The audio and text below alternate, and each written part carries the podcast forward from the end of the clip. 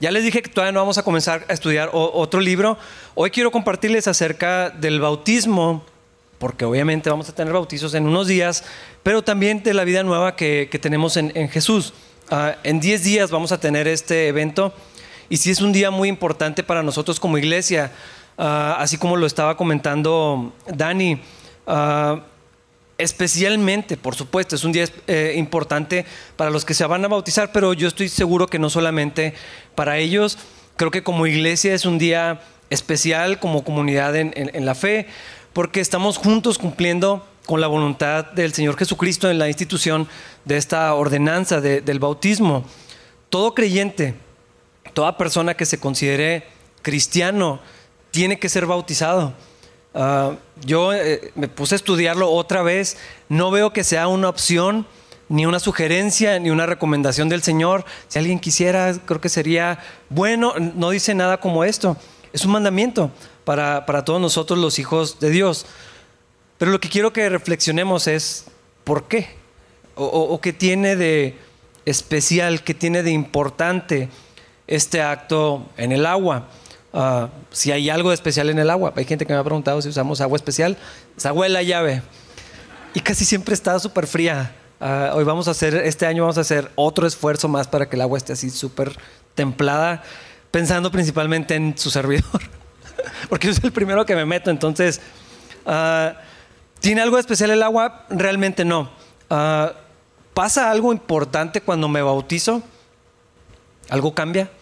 ¿Algo se siente diferente?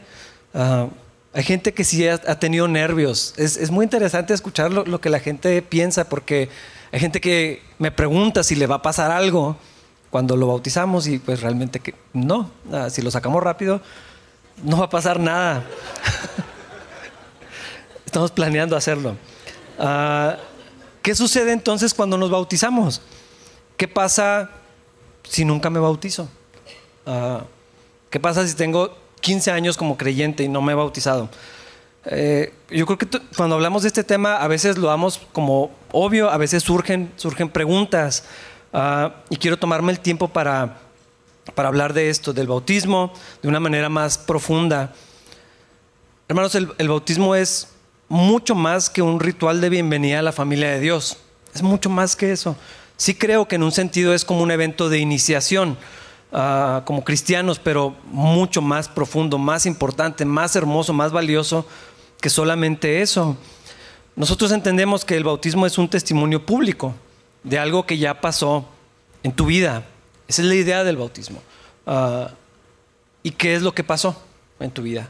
Bueno, que comprendiste, cada uno de nosotros, los que somos creyentes, los que ya nos bautizamos, pasamos por esto en, algún momento. Algunos de niños, adolescentes. Yo me bauticé cuando tenía 13 años. Ah, haber entendido nuestra condición de pecador, que hemos ofendido a Dios, que ese pecado merece un castigo que es justo y que no me alcanza a mí pagarlo jamás. Ah, por lo tanto, al ver esta condición puedo entender la necesidad de salvación mi incapacidad para lograr la salvación por mí mismo. Y entonces eso nos ha llevado a todos los que nos hemos bautizado a recibir por fe el regalo de la salvación que logró Cristo Jesús, el Hijo de Dios, pagando por nuestros pecados en la cruz. Y entonces reconocemos a Jesús como nuestro Salvador, pero también como Señor y ponemos nuestra confianza en Él. Ahora mi vida le pertenece a Cristo, ahora sigo a Jesucristo. He muerto a la vida anterior y ahora tengo una vida nueva, una nueva criatura, con un nuevo corazón, el Espíritu de Dios morando en nosotros. Esto es lo que representa el bautismo. Algo que ya pasó en mi interior ah, y, por lo tanto el bautismo se vuelve un acto de obediencia, de fe también, ah, para dar testimonio público de esa transformación que Cristo ya hizo en nosotros. Eso es el bautismo, eso es lo que entendemos nosotros. Es, también una afiliación pública a la iglesia de Cristo. ¿A qué me refiero con esto? Es decir, ya soy cristiano yo también, por lo que Jesús ya hizo en mí. Ahora pertenezco a la iglesia de Cristo. Ahora soy uno de ustedes. Por eso es importante para nosotros como iglesia cuando alguien se bautiza. No tiene que ser siempre delante de la iglesia. La Biblia lo ilustra claramente Pero sí nos importa. Cuando alguien eh, se bautiza es, está diciendo pertenezco a, la comunidad, no a Capilla Calvario necesariamente, que sí en lo particular, sino a la iglesia de Cristo en, todas partes, en todo, en todo tiempo. Ah, soy miembro de esta comunidad. De esto se trata este evento. Por eso, por eso los invitamos para que vengan. Además, es una noche de adoración, es como un servicio de adoración. Pero lo que está sucediendo es algo bien especial para todos nosotros. Sí debería de conmovernos, sí debería de animarnos. Y así como en las bodas, eh, cuando está la, pareja haciendo sus votos, podemos recordar y cuando lo hicimos nosotros, yo creo que en el bautismo sucede algo parecido. Recordamos nuestro compromiso, se aviva eso que, hicimos alguna vez también nosotros. Ah, pero creo que todavía hay más verdades que podemos desempacar en este tema. Hay una historia de mis favoritas en la Biblia que estudiamos ya hace algunos meses en, el libro de los Hechos. Es el relato de un bautizo solitario allá en medio del desierto. Vayan tus Biblias, eh, Hechos capítulo 8, versículos 26 al 31. Yo creo que conocemos bastante bien este relato. Voy a leer, dice, en cuanto a Felipe, un ángel del Señor ando y era la oportunidad de ser llevado a la verdad. Versículo 35. Entonces Felipe, abriendo su boca y comenzando desde esta escritura, le anunció el Evangelio de Jesús. Lo que este hombre necesitaba escuchar era el Evangelio de Cristo, no el testimonio personal de Felipe. No solamente saber que Dios lo amaba, no solamente escuchar que se iba a ir al infierno. Ah, una vez en el centro encontré carteles por todo, en cada poste, donde decía quiénes iban a ir al infierno. Era todo lo que decía. No había una invitación, no había un nombre, no había un teléfono, nomás decía que la gente que practicara ciertas cosas iba a ir al infierno. Probablemente la persona que los puso estaba tratando de despertar la conciencia de las personas, pero eso no era únicamente lo que el hombre tenía que escuchar ni lo que la gente tenía que escuchar. No solamente escuchar que Dios tenía un plan maravilloso para él y que podría incluir tortura, como le pasó a los apóstoles. No era solamente, Dios te acepta tal como eres, no tienes que hacer nada. Todas estas cosas pueden ser una pieza para presentar el Evangelio, pero por sí mismas no lo son. Este hombre necesitaba escuchar el Evangelio de Cristo. Y solamente podemos ser salvos cuando escuchamos y creemos el Evangelio de Cristo. Ninguna de las otras cosas nos salva. Saber que Dios me ama no me salva. Decirle a una persona que Dios lo ama puede ayudar y es una parte de lo que eh, está sucediendo en el Evangelio, pero eso no es suficiente para que alguien eh, sea salvo y pase la eternidad con el Señor. Hermanos y hermanas, si ustedes son cristianos, es porque creyeron el Evangelio. Tal vez algunos no han entendido completamente lo que esto significa. Tal vez algunas partes no terminan de hacer sentido. Tal vez haya quien no está de acuerdo con todo. Ah, y hay objeciones a, lo que se enseña en la escritura. Ah, pero si alguien aquí no ha creído el Evangelio, entonces, con todo respeto, no somos hermanos. Somos amigos tal vez. Compañeros congregantes. Pero hermanos, es, es un título otorgado a los hijos de Dios que han creído en el Evangelio. Alguien que no ha creído, no podemos considerarlo como cristiano. Venir a la iglesia no te hace cristiano. Ni orar canciones de alabanza. Ah, no sé si les ha pasado, yo me he encontrado en todas partes gente que está escuchando alabanzas y la reconoces. Ah, aunque no te la sepas, como que hasta el estilo y las cosas que dicen y, y, dice, ah, no, no, yo no soy cristiano, pero se me hacen muy bonitas las canciones ah, y se las saben. Cantar las canciones no nos hace cristianos. Si tus papás son cristianos, eso no te hace cristiano. Ni porque te gusta venir, ni siquiera servir o participar nos hace cristianos. O dar una clase no te hace cristiano. Hay historias, son públicas, ahí, las puedes encontrar. Muchísimos pastores de años predicando y viviendo de esto, que dicen, yo no creía en el Evangelio. Y son salvos después de 25 años de ministerio. porque ser pastor tampoco te hace cristiano. Y decir estas cosas suena duro, tal vez, incómodo, no sé, pero es, que es importante. Somos cristianos porque hemos creído en el Evangelio. Y aunque no comprendamos todo lo que significa, todo lo que sucede, todo lo que representa, ah, o no lo podemos explicar completamente, ah, la doctrina de la soteriología, ¿quién sabe qué es eso?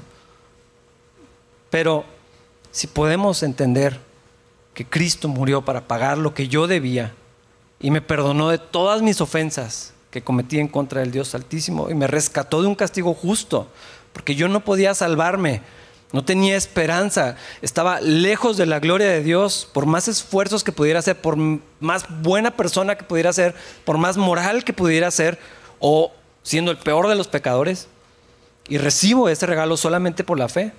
Entonces creo en el Evangelio. Eso fue lo que le sucedió al etíope. No dijo suena bien. ¿Se acuerdan los corintios? Eh, ellos querían oír todo lo que fuera nuevo. Y cuando conocían a alguien que sabía hablar, tenía su retórica y un mensaje, y ah, vamos a oír, a ver qué, estaban interesados en lo que sea que tuviera que decir quien fuera. No importa de qué Dios, de qué filosofía, de qué parte del mundo. Querían oír nada más, pero escuchar, recibir, creer en el Evangelio. Esto fue lo que le pasó al etíope en aquel encuentro con Felipe. Versículos 36 y 38. Van a encontrar que su Biblia en NTV no trae el 37. Mientras iban juntos, llegaron a un lugar donde había agua y el eunuco dijo, mira, allá hay agua, ¿qué impide que yo sea bautizado? Versículo 38. Ordenó que detuvieran el carruaje, descendieron al agua y Felipe lo bautizó. Algunos manuscritos agregan el 37 en Reina Valera, si traen Reina Valera lo van a encontrar. Ah, y en medio de esos dos, algunos manuscritos dicen, Felipe dijo, si crees de todo corazón, bien puedes. Y respondiendo dijo, creo que Jesucristo es el Hijo de Dios. ¿Qué impide que yo sea bautizado si creo en Jesucristo? ¿Cuánto, tiempo platicaron? No dice, ¿verdad? No sabemos cuánto duró en el carruaje, qué tan lejos se fue, qué cosas hablaron exactamente, no, no, no dice. Pero fue lo suficiente para que él entendiera el mensaje del Evangelio. E inmediatamente después de entender, de decir, wow, porque estaban en Isaías 53, iba a sufrir, ¿quién iba a sufrir? ¿Por qué iba a sufrir? ¿Cuál era el resultado de ese sufrimiento? ¿Qué era lo que se iba a lograr? hablando de las generaciones y el resultado y todo, iba a cargar con nuestros pecados por su llaga, íbamos a ser sanados. Todo eso Felipe lo, fue llevando hasta enseñarle, el Hijo de Dios vino, se hizo hombre y lo mataron y resucitó al tercer día y ascendió al cielo y ahora predicamos un mensaje y nos da una vida nueva. Felipe dijo, yo creo eso. Eso es lo que yo creo. Yo creo que Jesucristo es el Hijo de Dios y todo lo demás, obviamente y lo primero que el hombre entendió que tenía que hacer después de eso era bautizarse. Cuando dijo, yo creo en Jesucristo, me voy a bautizar. Este no es el único ejemplo. En Hechos 9, unas páginas o una página más adelante, la conversión de Pablo después de este encuentro que tuvo con Cristo. Hechos 9, 17 y 18. Así que Ananías fue y encontró a Saulo, puso sus manos sobre él y dijo, hermano Saulo, el Señor Jesús, quien se te apareció en el camino, me ha enviado para que recobres la vista y seas lleno del Espíritu Santo.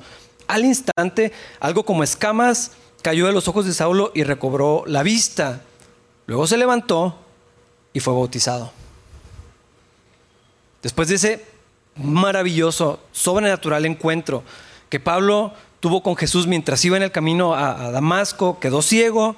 Dios estaba haciendo algo muy específico, muy particular en la vida de Pablo le dice las instrucciones, llega con Anías, ah, cuando recobró la vista, ¿se acuerdan que no había comido mientras estaba ciego?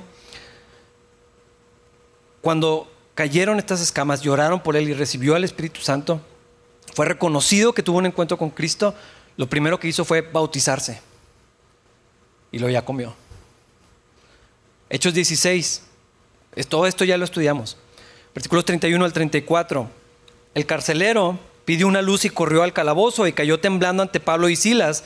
Después los sacó y les preguntó, señores, ¿qué debo hacer para ser salvo? Ellos le contestaron, cree en el Señor Jesús y serás salvo junto con todos los de tu casa. Y le presentaron la palabra del Señor tanto a él como a todos los que vivían en su casa. A una de esa hora de la noche, el carcelero los atendió y les lavó las heridas. Enseguida ellos lo bautizaron a él y a todos los de su casa. El carcelero los llevó adentro de su casa y les dio de comer. Y tanto él como los de su casa se alegraron porque todos habían creído en Dios. Otro milagro. Están Pablo y Silas en, la cárcel. Ah, lo que Dios hizo en la prisión, el, carcelero tenía miedo por su vida porque dijo, si no están los prisioneros, pues van a matar a mí. Creyó que su vida estaba arruinada. Dios tuvo misericordia de él. Y cuando el temor de Dios cayó sobre él, Pablo y Silas le presentaron el Evangelio. Era de madrugada, era medianoche cuando pasó esto. La peor hora para cualquier cosa menos estar dormido. Y van a la casa y despiertan a la esposa y a los hijos y a todos los de la casa y los bajan a la sala para escuchar lo que Pablo y Silas le tenían que decir a medianoche o la una de la mañana, no sé. Era importante, era tan importante que todos escucharan algo tan especial, algo tan milagroso, tan hermoso que toda la familia los despertaron. Órale, ¿cómo de que nos vamos para abajo? Es que estamos dormidos. Es importante. Y entonces bajan, escuchan el mensaje más increíble que cualquier persona puede escuchar.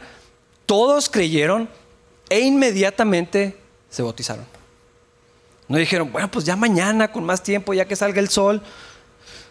Ahí mismo, a la una de la mañana, fueron a buscar dónde bautizarse y lo hicieron. Y lo hace fueron a cenar y lo hace fueron a dormir. Extrañas prioridades. A menos, a menos que escuchar el Evangelio sea algo tan relevante para la vida de cualquier persona. Y el bautismo igual de especial, igual de importante. Ligado íntimamente a la conversión. No es algo que es bueno cuando estés listo, ah, cuando crees, ahí mismo. O sea, vemos en la Biblia esta relación. Si creo en Cristo, bautizarme es un paso natural. Es un paso ah, obvio que hace un cristiano. Entiendo el propósito de tener clases, entiendo el propósito de tener cursos prebautismales. Ah, no estoy en contra de eso. Pero lo que veo aquí es, ¿crees? Sí, vamos a bautizarte inmediatamente después. ¿Cuál era la prisa de bautizarse a medianoche? Yo creo que esa es una mala pregunta. En lugar de eso, creo que podríamos pensar, ¿por qué vamos a esperar? ¿Qué vamos a esperar para bautizarnos? Si tengo cinco años de creyente, ¿por qué estamos esperando? El mismo Señor Jesucristo fue bautizado. El profeta Juan intentó convencerlo de que no lo hiciera, ¿se acuerdan? Va, está eh, Juan bautizando ahí en el río, llega el Señor, ahí está el Cordero de Dios y bueno, todos ya sabemos la historia, pero en algún momento llega Jesucristo, porque Juan está bautizando a todo el mundo ahí en el río, llamándolos al arrepentimiento. Y cuando viene el Señor le dice Juan, yo soy el que necesita que tú me bautices. O sea, ¿cómo vamos a hacer esto que yo te bautice a ti? Poco antes había dicho, no soy digno de desabrocharle los guaraches. O sea, no, no, merezco este honor y me pides que te bautice. Y el Señor le dice, así debe hacerse. Esto es lo que Dios quiere. Entonces Juan lo bautizó. Eso es lo que Dios quiere, dijo Jesús. Tiempo después, cuando el Señor termina, está terminado su ministerio, había resucitado entre los muertos y esa parte es importante. Después de la resurrección, les ordenó a sus discípulos, los cristianos, los miembros de la iglesia, los seguidores de Jesús, bauticen a los nuevos discípulos. Mateo 28, versículos 18 al 20. Jesús se acercó y dijo a sus discípulos, se me ha dado toda autoridad en el cielo y en la tierra, por lo tanto, vayan y hagan discípulos de todas las naciones, bautizándolos en el nombre del Padre y del Hijo y del Espíritu Santo. Enseñen a los nuevos discípulos a obedecer todos los mandatos que les he dado y tengan por seguro esto, que estoy con ustedes siempre hasta el fin de los tiempos. Dice el Señor, yo tengo toda autoridad en el cielo y en la tierra. Eso es lo que, es lo que se, me se me otorgó. El, el Padre le dio eso. Un nombre que es sobre todo nombre. Estamos cantando acerca de eso. El Señor tiene un nombre que es sobre todo nombre. Un lugar tan especial que nadie más tiene toda la autoridad. Por lo tanto, bajo esa autoridad, vayan y hagan discípulos por todo el mundo, a todas las naciones, a todos los tribus, a todas las lenguas, a todas partes. Y luego los bautizan. Y luego les enseñan todo lo que yo les enseñé a ustedes. Vemos una y otra vez que el bautismo está ligado a la conversión. Por lo tanto, al reconocimiento de la autoridad de Cristo.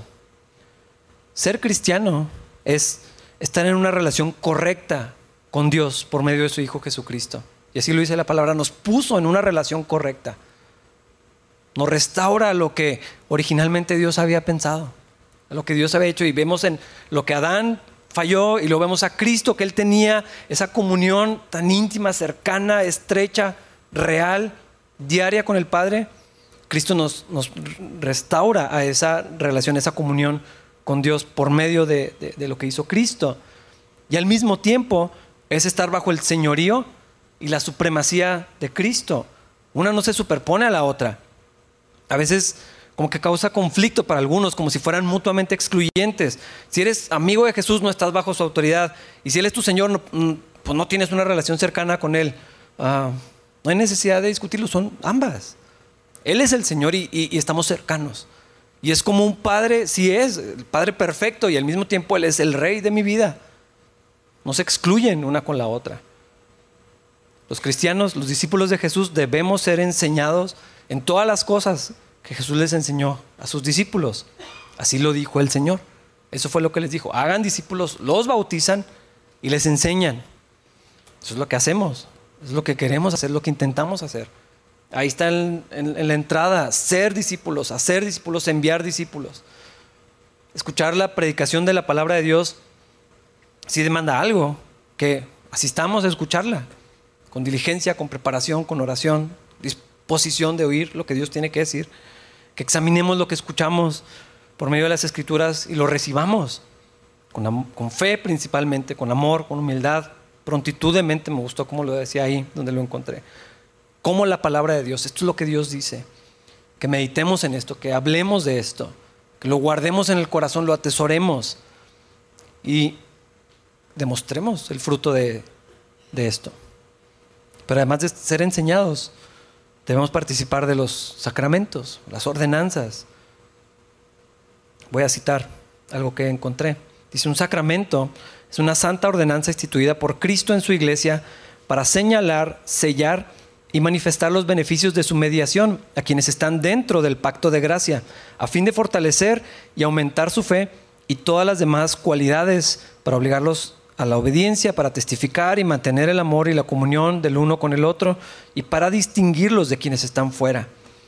¿Qué quiere decir esto? Que los sacramentos son para cristianos.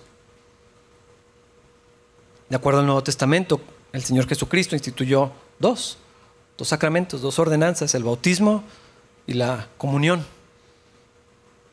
Este, los sacramentos tienen dos partes.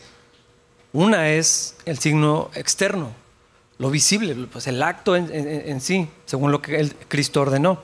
La otra parte es la gracia interna y espiritual representada por la primera. Entonces, si regresamos al, al pasaje de Mateo 28, antes de ser enseñados y de participar de la vida de la iglesia debemos ser bautizados en ese orden.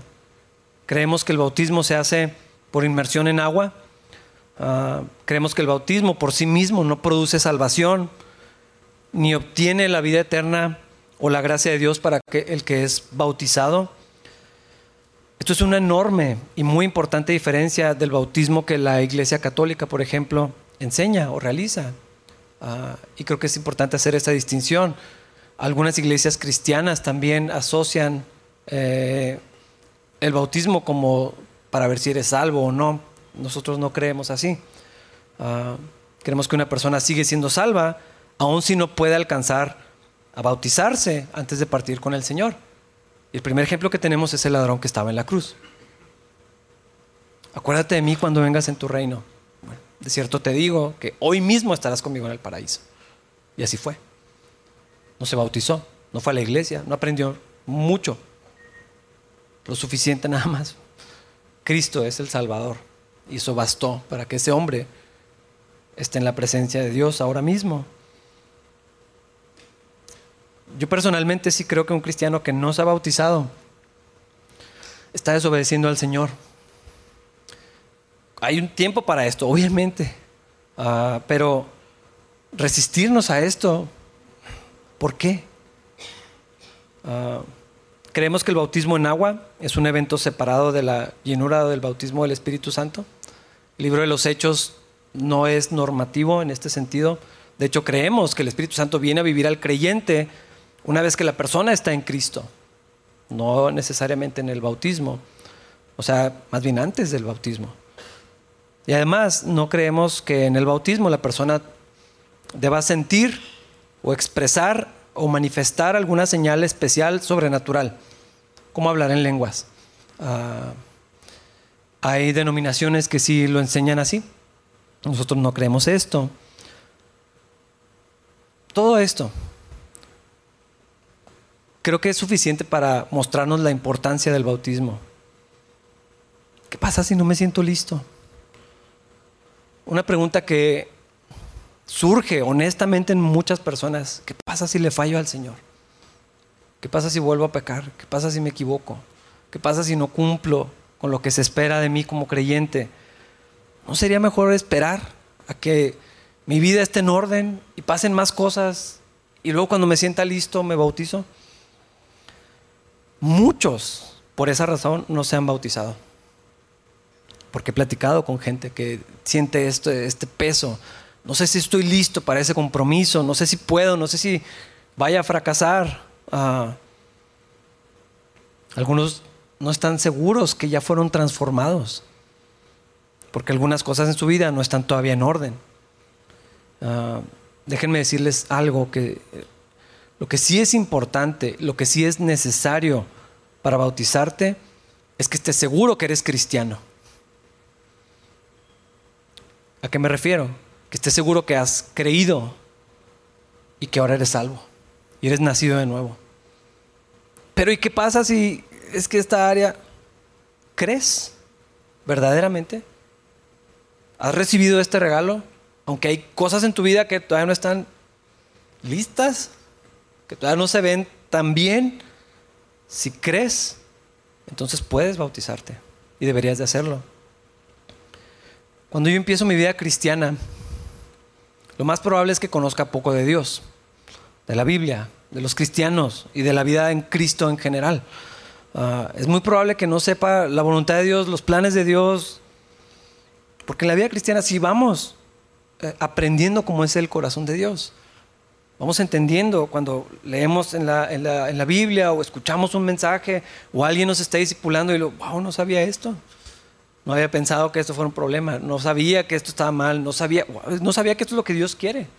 No sabía que podemos conocer a Dios si vamos aprendiendo lo que es importante para Dios, lo que Dios ama, lo que Dios aborrece, lo que Dios quiere, lo que Dios espera. Si es un proceso de conocimiento, es un proceso de desarrollo de, de la fe.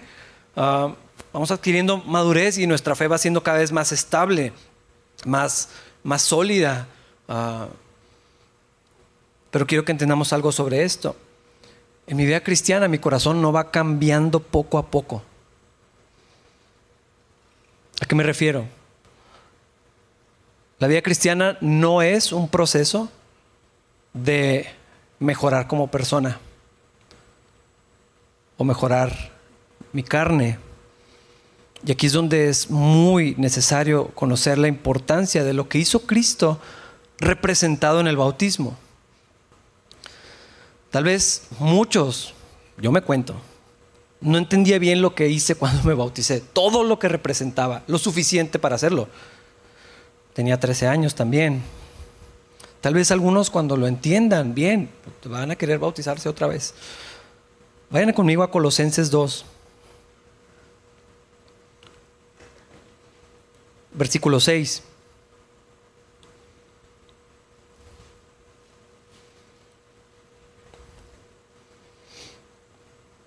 Dice Pablo a los colosenses, por lo tanto, de la manera que recibieron a Cristo Jesús como Señor, ahora deben seguir sus pasos. Aquí comienza todo, eso fue lo que ya mencioné. Venimos a Cristo, ¿cómo? Porque creemos el Evangelio y ahora soy cristiano. Eso es lo que significa. Por lo tanto, si soy discípulo de Jesús, debo seguir sus pasos, ¿verdad? Debo andar como Él anduvo. Pero, ¿cómo recibimos a Cristo? ¿Cómo pasa eso? ¿Cómo soy salvo? ¿Cómo nazco de nuevo? Cuando puse en orden mi vida, leí hace mucho tiempo que esperar a poner en orden nuestra vida, limpiar nuestra vida, dejar cosas de nuestra vida para venir a Cristo es como esperar a sentirme mejor para ir al médico. Oye, estás bien mal, este, te vamos a llevar al doctor. No, déjame, siento mejor. Entonces, ¿para qué? ¿Para qué vas? No, pues cuando tristemente muchos hombres somos así. No, espérame, déjame ver si me alivian. ¿Cuándo venimos a Cristo? Cuando ponemos en orden nuestras vidas, cuando somos buenas personas, cuando hay evidencia de una transformación por venir a la iglesia los domingos. Pablo traía esto en, su mente ah, y lo escribió y lo dijo mejor en otra carta también, Gálatas 3, versículos 2 y 3, lo voy a leer. Déjenme hacerles una pregunta. ¿Recibieron al Espíritu Santo por obedecer la ley de Moisés? O sea, ¿el Espíritu Santo vino cuando cumplieron con los mandamientos de Dios? Claro que no.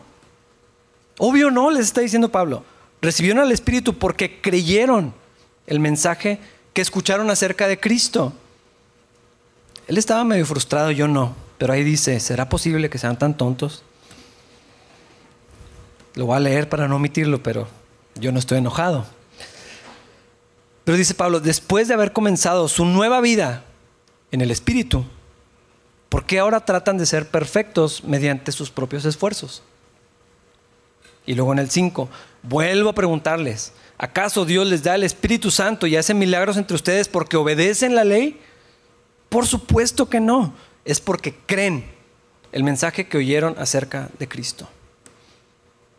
Recibimos la vida que Dios nos regala, recibimos a su Espíritu en nosotros y somos perdonados y somos rescatados del juicio de Dios y somos hijos de Dios solamente por la fe. Nada más por la fe, es por creer. Y sigue causando como incomodidad para muchos. ¿Cómo tan fácil? Pues sí. Pero ¿qué tengo que hacer? Creer. Arrepentimiento y fe sí van ligados. Pero creer. Así se recibe a Cristo. Entonces tiene sentido lo que Pablo le está escribiendo a los colosenses. De la manera que recibieron a Cristo Jesús, ¿cómo lo recibimos? Por fe. Ahora siguen sus pasos. De la misma manera. ¿Cómo va a seguir los pasos de Cristo? Por fe. Ese es todo el punto de la carta a los Gálatas. Empezaron en la fe, vuelven a las obras. Empezaron por la fe, vayan a la ley. Reciben a Cristo, abandonan a Cristo. Ese es todo el punto de la carta de los, de los Gálatas. La vida cristiana se vive por fe. La obediencia. Porque dice, pero ¿y qué tal la obediencia? La obediencia viene de la fe. La obediencia que honra al Señor, la obediencia que agrada al Señor. Pero es que hay que obedecer, sí, por fe, porque creo. La transformación de mi vida vino por la fe, por lo tanto, de la misma manera como recibí a Cristo, puedo vivir como Dios espera, como Dios quiere, por medio de la fe. De regreso a Colosenses 2, versículos 11 y 12, dice, en Él también fuisteis circuncidados con circuncisión, pues le puse Reina Valera yo creo Ah, bueno, lo pueden leer en NT. Ah, al echar de vosotros, sí, Reina Valera, el cuerpo pecaminoso carnal en la circuncisión de Cristo, sepultados con Él en el bautismo, en el cual fuisteis también resucitados con Él mediante la fe en el poder de Dios que le levantó de los muertos. Pablo a los romanos les dice, no es judío el que lo es externamente, ni es la circuncisión de la carne la que nos hace judíos. El que es judío, o sea, el que pertenece al pueblo de Dios, es el que es en el interior, que está diciendo que es una circuncisión en el corazón, que Dios quita algo en el espíritu. Entonces la circuncisión es un símbolo externo, una señal para el pueblo de Dios, pero que representaba una verdad más grande, lo que Cristo hace en nosotros. Y ahí dice Pablo, se lo está escribiendo a los colosenses, una circuncisión espiritual, pero surge una gran pregunta. ¿Qué fue lo que quitó? Cristo del corazón. Te dio un corazón nuevo, vivo, sensible, de carne, Pero entonces, ¿qué quitó? ¿Qué fue lo que removió? Quiero que lo pienses. Vamos a entender esto mejor. Romanos 6, versículos 4 al 7. Pues hemos muerto y fuimos sepultados con Cristo mediante el bautismo. Y tal como Cristo fue levantado de los muertos por el poder glorioso del Padre, ahora nosotros también podemos vivir una vida nueva. Dado que fuimos unidos a Él en su muerte, también seremos resucitados como Él. Sabemos que nuestro antiguo ser pecaminoso fue crucificado con Cristo para que el pecado perdiera su poder en nuestra vida. Ya no somos esclavos del pecado, pues cuando morimos con Cristo fuimos liberados del poder del pecado. Ahí dice algo muy importante. Dice que morimos y hasta que fuimos sepultados. ¿Cuándo pasó eso? ¿Cuándo sucedió eso? ¿Es algo que va a ir pasando? ¿Es algo que pasa todos los días? ¿Cuándo? Hermanos, esto es lo que representa el bautismo. Por eso es tan importante, por eso es tan especial. Es una verdad gloriosa. Muerto, sepultado y resucitado a una vida con Cristo. Cuando estamos en el agua, el símbolo de bajar es, ya me morí, ya me sepultaron, tengo vida juntamente con Cristo. ¿Qué fue lo que murió? ¿Quién se murió? Pues aquí estoy. Ah, ¿Quién está crucificado juntamente con Jesús? ¿Se acuerdan de ese pasaje? Con Cristo estoy juntamente crucificado. Ya no vivo yo, más vive Cristo en mí. Y lo que vivo en la carne, lo vivo en la fe. Entonces, ¿quién murió? ¿Qué fue lo que me quitaron cuando vine a Cristo? ¿Qué fue lo que pasó? Ahí dice, mi, viejo hombre, mi antiguo yo, la naturaleza pecaminosa. Ahí está otra vez este principio tan importante. Porque lo decimos, es que el viejo hombre sale, ya se murió. Y vivimos a veces una vida cristiana pensando, es que revive. Pero la Biblia dice que ya se murió. Eso es lo que pasa, eso es lo que representa el bautismo. Ya no vivo yo. Ese ya está muerto, ya está sepultado. Porque lo revivimos. Colosenses 2, 13 y 14. Ustedes estaban muertos a causa de sus pecados porque aún, o sea, antes de Cristo, no les habían quitado la naturaleza pecaminosa. Entonces Dios les dio vida con Cristo al perdonar todos nuestros pecados. Él anuló el acta con los cargos que había contra nosotros y la eliminó clavándola en la cruz. Antes de Cristo, antes de ser cristiano, antes de venir y, y recibir el Evangelio, antes de bautizarme, tenía una naturaleza pecaminosa. Era otro hombre, era otra persona. Pero si estoy en Cristo, esa persona ya se murió. Y asimismo, tengo una vida nueva. Cristo vive en mí, unido a Cristo, juntamente con Él. Estoy unido a Jesús. Es cierto, la carne sigue aquí y es débil, el Señor lo sabe. Está entrenada para desobedecer a Dios. El deseo de la carne se opone al del Espíritu de Dios. Causa problemas, me hace tropezar. Y sigo siendo responsable de los pecados que cometo en la carne, obviamente. Pero cosa maravillosa, ya no soy eso. Ya me quitaron eso. Ahí lo, acabamos de leer. Ese ya se murió. Lo que vivo en la carne, lo vivo en la fe del Hijo de Dios. O sea que puedo vivir como Dios espera. Quiero hacer lo que Dios quiere. Ahora estoy libre del pecado y de su poder. Pero tengo que creer. Porque muchos no lo creen. es que no puedo. Entonces quiso Cristo por ti. Por lo tanto, hermanos, el evento del bautismo es un acontecimiento tan importante, tan especial por lo que representa, porque expresa públicamente, sella en un sentido las promesas de Cristo en mi vida. Hay una parte que es misterio de esto que no entiendo bien, pero ahí dice, unido a Cristo en el bautismo, unido a su muerte, unido a su, a su resurrección. Cuando voy a las aguas, estoy anunciando delante de todos el funeral que sí quiero tener. Ya mi antiguo hombre ya se murió. Estoy declarando en ese acto que juntamente con Cristo tengo vida, así como Él se levantó de los muertos. Estoy unido a Él en su, su resurrección, unido a Cristo en el bautismo, en su muerte, sepultura y en su resurrección, perdonado, libre de mis pecados. Esa lista, eso es lo que está diciendo ahí, el acta de decretos. Es una lista enorme y espantosa. Todas las ofensas que he cometido en contra de Dios. Son muchísimas. Que hicieron necesario que el Señor Jesucristo fuera a la cruz por mí. Y toda esa lista anulada. Ya no se debe, ya está pagada. Libre del poder del pecado. Antes no podía no pecar. No tenía opción. Esclavo del pecado.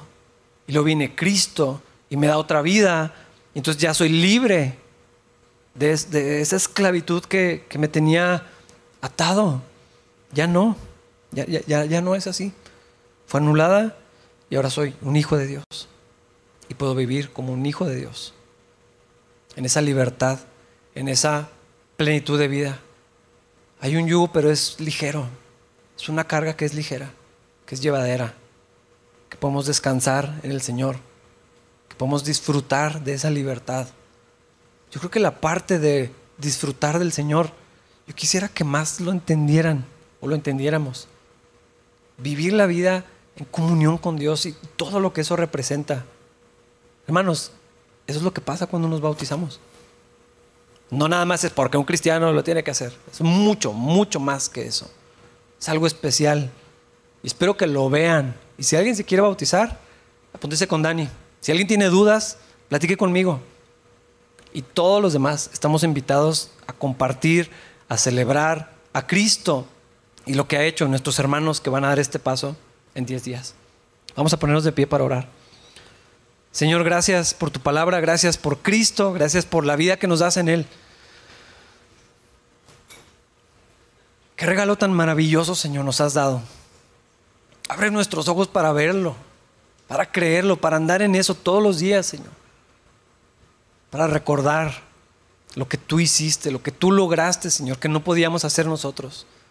Lo que nos regalas y nada más, tengo que creerlo para recibirlo, Señor y vivir todos los días así. Una vida de fe, una vida cercana a ti, una vida de comunión contigo, Señor. Padre, yo te quiero pedir por mis hermanos, mis hermanas que se van a bautizar, por los que todavía están dudando o pensando si lo van a hacer. Señor, que afirmes tus verdades, las verdades de tu palabra, Señor, en sus corazones. Que bendigas sus vidas, que les des la convicción y la certeza de lo que tú lograste para ellos, Señor. Y vivan en esa plenitud de vida. Te lo pedimos por quien lo hizo posible, Señor, por, por la razón que estamos aquí, Señor, tu Hijo Jesucristo. En su nombre te adoramos. Amén.